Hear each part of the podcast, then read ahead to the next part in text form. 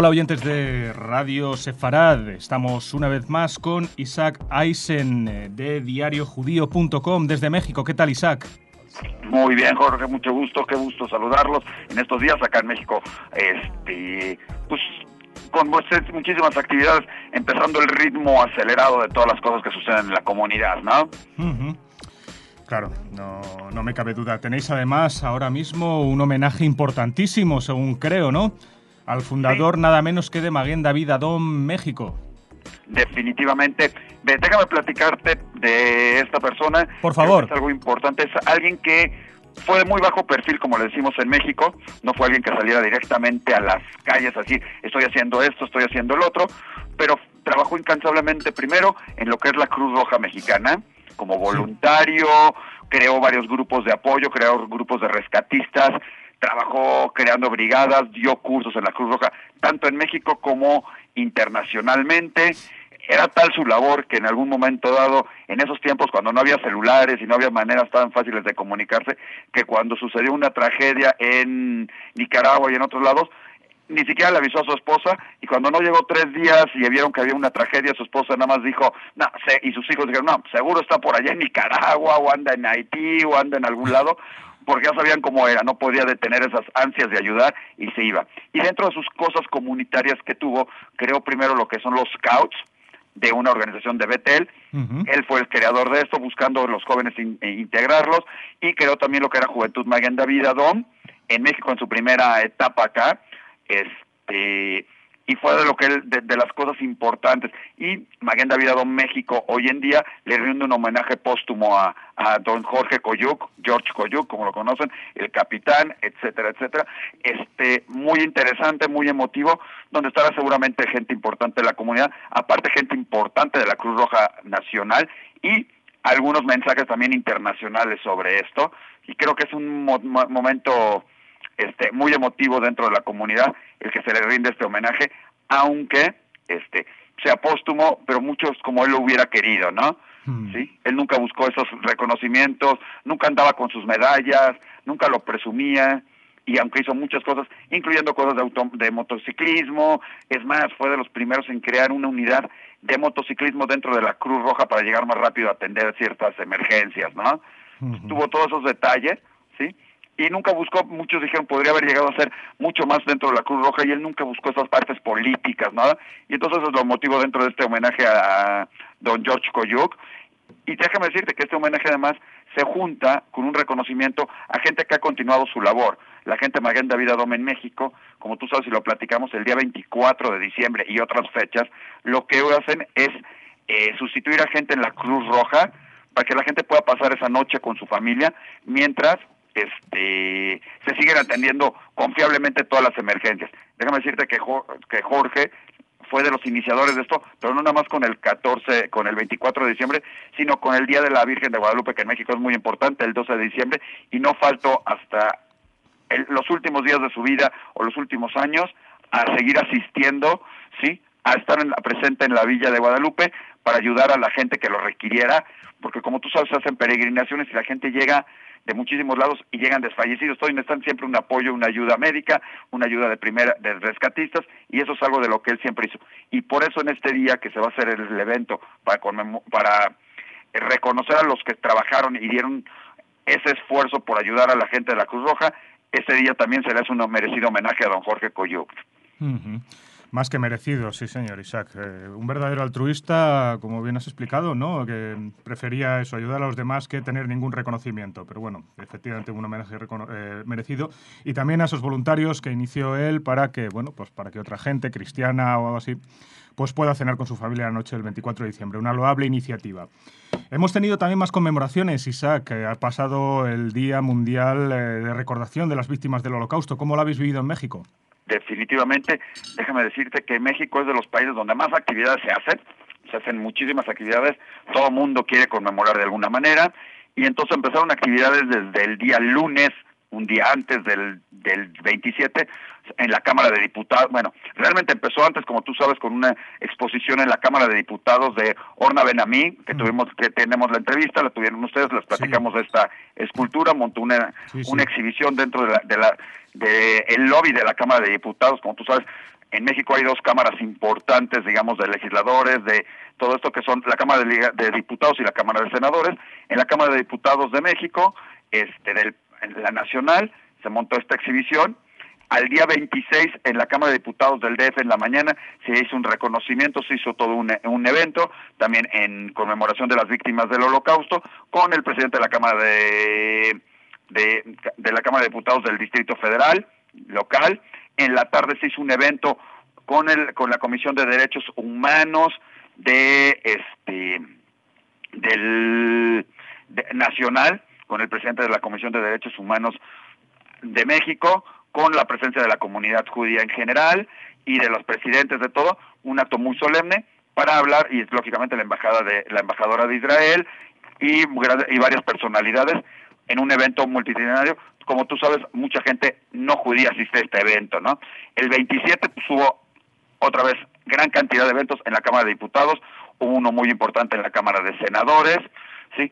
Eh, hubo uno muy emotivo que hizo las, la Organización de Naciones Unidas en México, donde además se le rindió un homenaje a don Bedrick Steiner. Hemos hablado de él desde que eh, en varias ocasiones en Radio Sefarad, un sobreviviente del holocausto que pocas veces contó su vida, o casi nunca contaba su vida, más bien contaba un mensaje de cómo vivir y de vivir y de seguir la vida en adelante falleció hace unos dos meses y entonces fue muy fue muy emotivo porque en todos estos lugares volvió, volvió a sonar su nombre ya que pues era como ya un símbolo de todo lo que era la conmemoración siempre estuvo presente en la ONU y en otros eventos transmitiendo ese mensaje de vida y, un poco del holocausto y transmitiendo lo que fue el holocausto para que la gente lo viva en carne propia y esa es la importancia de todos estos sobrevivientes, ¿no? Mm. Que desafortunadamente cada vez nos quedan menos, Y es más difícil escuchar de su propia voz cada uno de sus relatos, ¿no? Entonces, estuvimos, estuvimos en la Cámara de Diputados, en la ONU, donde además se hizo un cine debate con una película llamada Una película inconclusa, que cuenta capítulos de lo que fueron los nazis y las investigaciones y de los documentos que se encontraron del holocausto. Se hizo en la Cámara de Diputados, se hizo en la Cámara de Senadores, se hizo en el Museo Memoria y Tolerancia, se hizo en Sol, que es la Secretaría de Desarrollo Social. En todos estos lugares se hicieron diferentes este, eventos y conmemoraciones para, este día, pero muy importante también en estos dos días se hizo un evento con con el pastor de la organización Paz, que son diferentes pastores, evangelistas, cristianos, que conmemoran el día más de, yo le calculo que habrán habido unas mil personas, el 99% no judías, ¿sí? Mm. Eh, conmemorando juntos, junto con el pueblo judío y alabando al pueblo judío y en lo que es el Día del Mundial del Holocausto. Aquí también tuvimos la fortuna de contar con la esposa de Don Bedrick Steiner, que, que ella ya contó algo de la vida de Don Bedrick Steiner. Este, hubo también algo que se llama muy importante en México, se llamó Adopta una escuela, donde las diferentes escuelas judías van a escuelas o reciben a gente de escuelas no judías y junto con ellos resuelven dudas, platican y explican lo que es todo lo que es el holocausto. Eso este es un día muy, en este día se hace mucho más fuerte, pero es un proyecto de todo el año donde constantemente se tiene esa relación escuela judía, escuela no judía y se platica de lo, de temas comunes y en especial mucho lo que es el holocausto. También tuvimos la oportunidad de tener gente de Yad Vashem en todos estos eventos y también vino por acá Mario Sinai, que es todo un experto, conocedor, maestro. Puedes escuchar una entrevista muy interesante que le hicimos y que seguramente también la transmitirán en parte en Radio Sefarad, la tenemos en Diario Judío, donde nos habla de cómo tenemos que vivir hoy en día el holocausto, si tenemos que seguirlo sufriendo, si tenemos que recordarlo, o tenemos que buscar toda esa parte también que hubo de resistencia durante el holocausto, porque como tú sabes y sabemos todos, normalmente todas las fiestas judías y celebraciones judías vienen a, vienen a raíz de un hecho trágico en, la, en el pueblo judío. ¿sí? Pesach eran esclavos, se liberaron. ¿no? Este Purim los persiguieron, los iban a matar, evitaron que los mataran y se conmemora y se festeja que no los mataron. Hanukkah es la fiesta de la libertad después de estar oprimidos. Entonces, pero el holocausto sí es un evento trágico y se sigue conmemorando como un evento trágico y habría que recordar también a las grandes victorias y a lo que se sobrevivió. Y algún, seguramente en algún tiempo después habrá alguna celebración de no pudieron exterminar al pueblo judío, pero cómo se tendría que hacer esto hoy en día y si nada más hay que ver la parte trágica o como también se quiere en Israel, esa parte heroica que hubo dentro del holocausto. De todo esto nos habla Mario Sinai. Es muy interesante para la gente escuchar todos los movimientos de resistencia que hubo. Nos platica de ellos, nos dice qué, qué pasó, nos habla también de los niños en el holocausto. Él fue a dar una plática que además fue sorprendente porque se llenó el auditorio, como pocas veces lo hemos visto en el en la Universidad de Anáhuac. Hay que recordar que la Universidad de Anáhuac no es de la gente de los legionarios de Jesús, no es una universidad judía, tiene muchos alumnos judíos, pero no lo es, y la gente que fue estaba a reventar el auditorio, muy ávidos de conocer un poco más de todo lo que fue la resistencia, los niños en el holocausto y un poco más qué llevó a las causas del holocausto, que fue de lo que habló Mario Sinai, que además estuvo dando pláticas no nada más en el DF, sino en diferentes lugares este alrededor del país. Y justo fue muy interesante porque se juntó con, con Efraín Sudov, que es un gran experto y que vino a hablar de de los papeles que se entregaron los este diplomáticos latinoamericanos que entregaron papeles para eh, que no, no, deportaran a los judíos, entregaba papeles de países latinoamericanos como reconociéndolos como ciudadanos de El Salvador, de Perú, de Ecuador, de, Colo de Nicaragua, de Colombia, de varios países latinoamericanos, para que fueran reconocidos.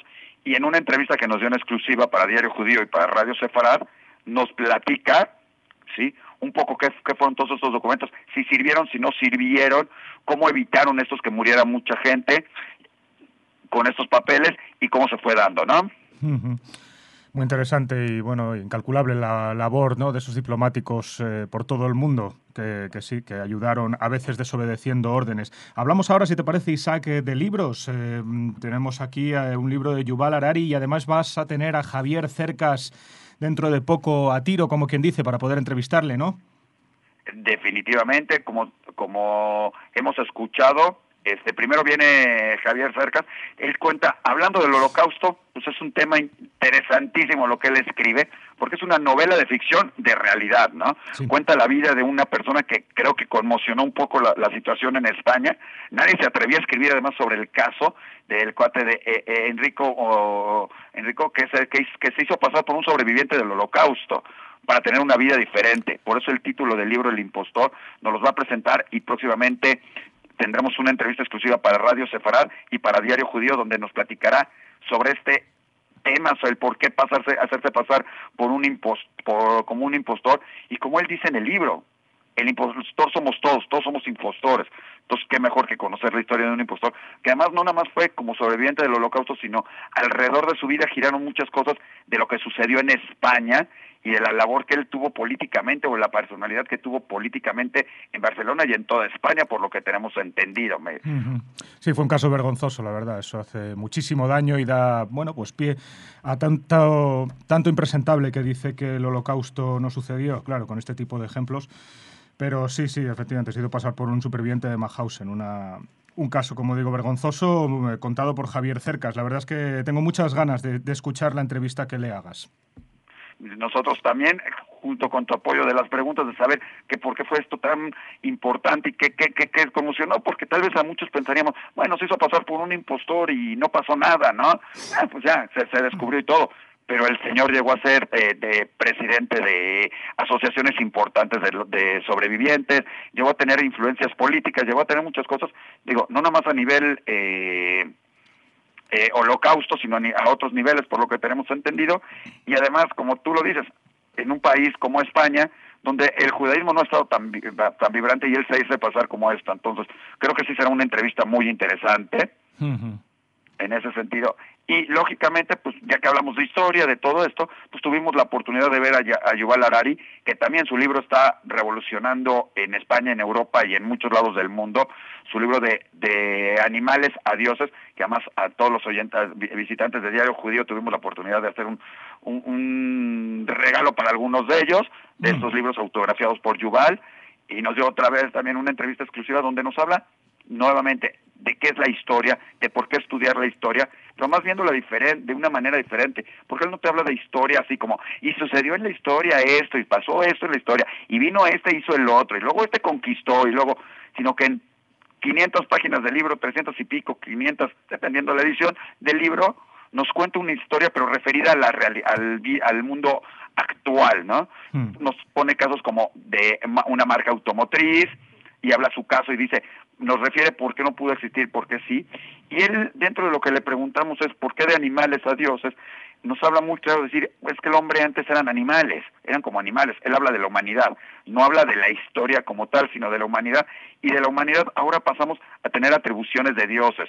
Antes pensabas en la vida y, era toda por causa de Dios si vivías o no vivías. Hoy tenemos atribuciones para salvar la vida, para prolongarla, para traer al mundo vida nueva y además para crear vida y crear seres nuevos tanto vegetales como eso. Entonces tenemos atribuciones de dioses y de eso va de animales a dioses.